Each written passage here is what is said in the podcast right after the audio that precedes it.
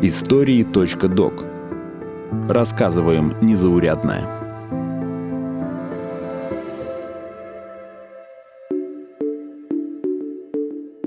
Всем привет! Сегодня земной шар привычно разделен на 24 часовых пояса, с разницей в один час между каждым.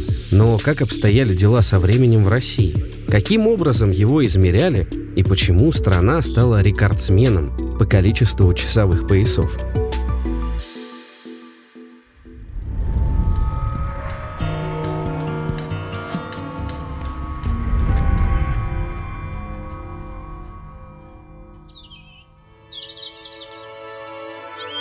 Отсчет новых суток на Руси традиционно вели с восходом солнца.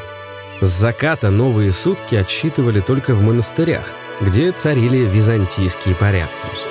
В 1492 году Иван III в соответствии с византийской традицией ввел начало года с 1 сентября вместо 1 марта, а начало суток с вечера. Точное время считало только духовенство для определения даты службы – при этом дневные часы совпадали со световым днем. Зимой их было меньше, а вот летом больше. Наступление и окончание светового дня отмечалось колокольным звоном. Четкая инструкция для священнослужителей содержалась в церковных календарях. О необычных часах и традиции счета времени в России рассказал историк и специалист по средневековью Сергей Захаров – Вообще стоит отметить, что часы на башнях, на колокольнях как раз нужны были для практических целей, да, то есть э, жизнь государева двора протекала по строгому регламенту или протоколу, как сейчас говорят, и все служилые должны были знать время, то есть начиная от тех, кто нес караульную службу и, конечно, заканчивая придворными чинами, которые должны были участвовать в этом официальном церемониале. Ну и в церкви, в монастырях это необходимо было для того, чтобы знать, когда начинать службу. Поэтому неудивительно, что в России как раз вот в этих двух местах, скажем так, часы появлялись раньше всего.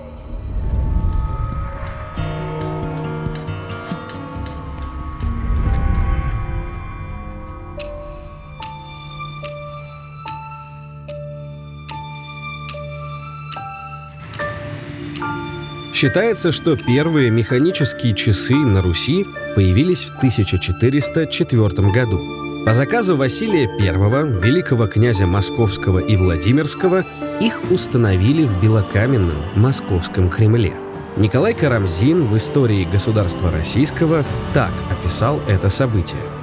В 1404 году монах Афонской горы именем Лазарь сделал в Москве первые боевые часы, которые были поставлены на Великокняжеском дворе за церковью Боговещения и стоили более полтораста рублей – то есть около 30 фунтов серебра. Народ удивлялся всему произведению искусства, как чуду. На страницах лицевого летописного свода сохранилось подробное описание первых русских часов. На циферблате часов по кругу расположены церковно-славянские буквы. Эти буквы имели в то время значение цифр. Применяемая нами сейчас система цифр сравнительно новая – Россия знает ее около трех столетий. До 1702 года цифры обозначались буквами А – это 1, В – это 2, Г – 3, Д – 4 и так далее. Куранты отбивали время ежечасно, а также указывали фазы Луны. В 1436 году подобные часы установили в Новгороде, а в 1477 в Пскове – Минутная стрелка на часах появилась спустя 200 лет. Секунды же стали отмерять только во второй половине XVIII века эпоху Возрождения в Европе получили развитие карманные часы, которые дополняли костюм знатного человека. В России тоже знали о карманных часах, и в частности были очень интересные экземпляры, тоже дошедшие до наших дней. А, например, в 16 веке, когда была популярна тема смерти, да, напоминание, точнее, о смерти, момента моря, то появились часы в виде черепа, который открывался, и внутри находился вот как раз часовой механизм. Ну, это никого не пугало, то есть совмещение и черепа, и часов, что помни, что время, оно вот как бы уходит.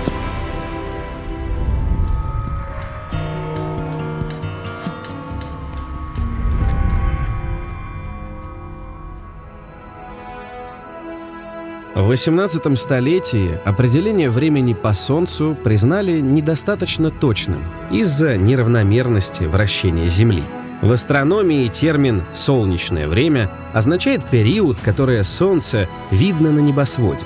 А вот солнечный полдень — это момент, когда Солнце достигает своего апогея. До 18 века люди на Земле жили по солнечному времени и ориентировались на солнечный полдень для своей территории. Но с развитием науки стало очевидно, что солнечное время — это величина непостоянная, которая меняется каждые сутки. Убрать неточности и привести расчеты к общему знаменателю помогло уравнение среднесолнечного времени. Я так думаю. К концу XIX века активно развивались железные дороги, и среднесолнечное время стало неудобным из-за постоянного перевода часов на дальних маршрутах.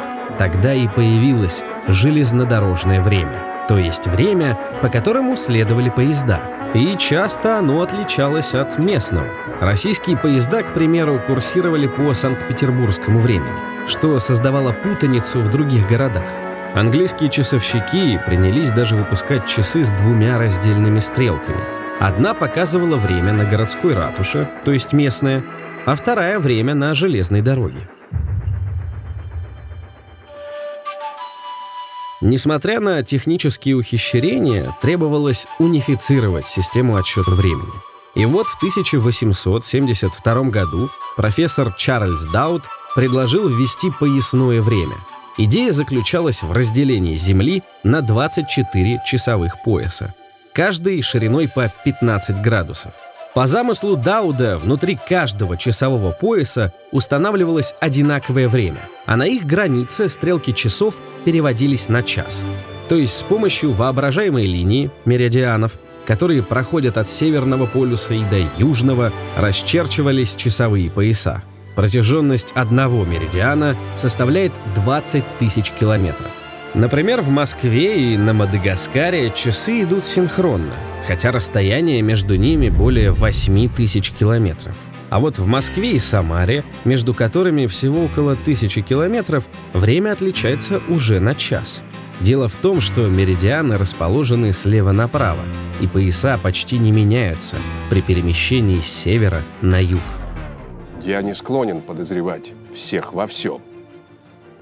Но, скорее всего, это какой-то заговор. После нескольких лет дискуссий в 1883 году состоялась седьмая международная геодезическая конференция, где и приняли предложение Дауда по стандарту времени. В такой унификации нуждалась не только наука, но и морская навигация, коммерция и даже международные отношения. На конференции присутствовал и директор Пулковской обсерватории, академик Отто Васильевич Струве. Он выслушал коллег и, вернувшись в Россию, написал. В различных случаях поясной счет времени должен вызывать затруднения. Если даже допустить, что возможно установить такие границы областей, времена которых бы разнились на целый час, всегда найдутся такие житейские условия, которые нельзя подвести под одну и ту же норму времени в различных местах той же области, не разбирая. Как отнеслось бы к новому счету сельское население, об этом на конференции не упоминается. После такого отчета в царской России было решено не переходить на часовые пояса, так как это могло потрясти основы самобытности.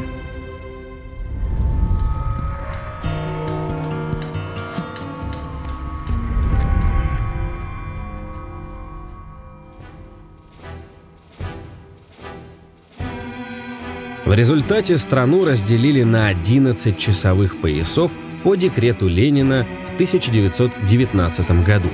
Международная система действовала тогда уже более 30 лет.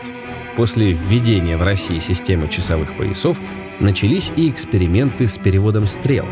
Их хаотично двигали вперед-назад вплоть до 1930 года. Тогда в СССР ввели так называемое декретное время – Стрелки часов перевели на час вперед относительно поясного. Объясняли тем, что люди чрезмерно пользовались электричеством из-за недостатка света за окном. Поэтому декретное время добавило в день еще один час солнечного света. 1 апреля 1981 года власти пошли дальше и ввели еще и летнее время, уже относительно декретного. Таким образом, страна стала опережать поясное время на два часа. Паруса поднять! Полный... А, да! Полный вперед! Случались и по-настоящему неудобные эпизоды, связанные с часовыми поясами и переводом времени. С момента основания город Новосибирск рос двумя частями по разным берегам реки Обь. А так как часовой меридиан проходил прямо по реке, то в городе было два времени. На левом берегу разница с Москвой составляла 3 часа, а на правом — 4 часа. Большого неудобства это не доставляло, ведь каждая половина города жила обособленно — пока в 1955 году не построили первый автомобильный мост через реку Обь. И лишь спустя три года Новосибирск все-таки перешел на единый часовой пояс. Наконец-то дождались. В марте 1991 года на всей территории Советского Союза отменили декретное время. Однако уже в январе следующего года вернули из-за экономии электричества, как в 30-е годы. Окончательно перевод стрелок отменили только в 2014 году, а если быть точнее, то ночью 26 октября 2014 года. Тогда большинство регионов страны перевели стрелки часов на один час назад –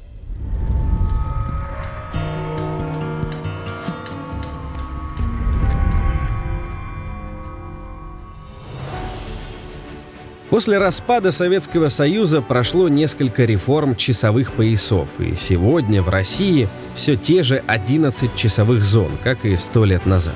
Москва входит во вторую зону, а Камчатка в девятой зоне. Примечательно, что от московского времени и принято считать время в других российских городах. То есть если Москва — это вторая зона, а Астрахань — третья, то разница во времени составляет плюс один час — а вот на Камчатке девятый часовой пояс. И для подсчета времени прибавляется 9 часов. В первую зону входит Калининградская область. Для подсчета времени в этом регионе отнимаем один час от московского. Вот такая арифметика. В году 365 дней. По половине зернышка в день.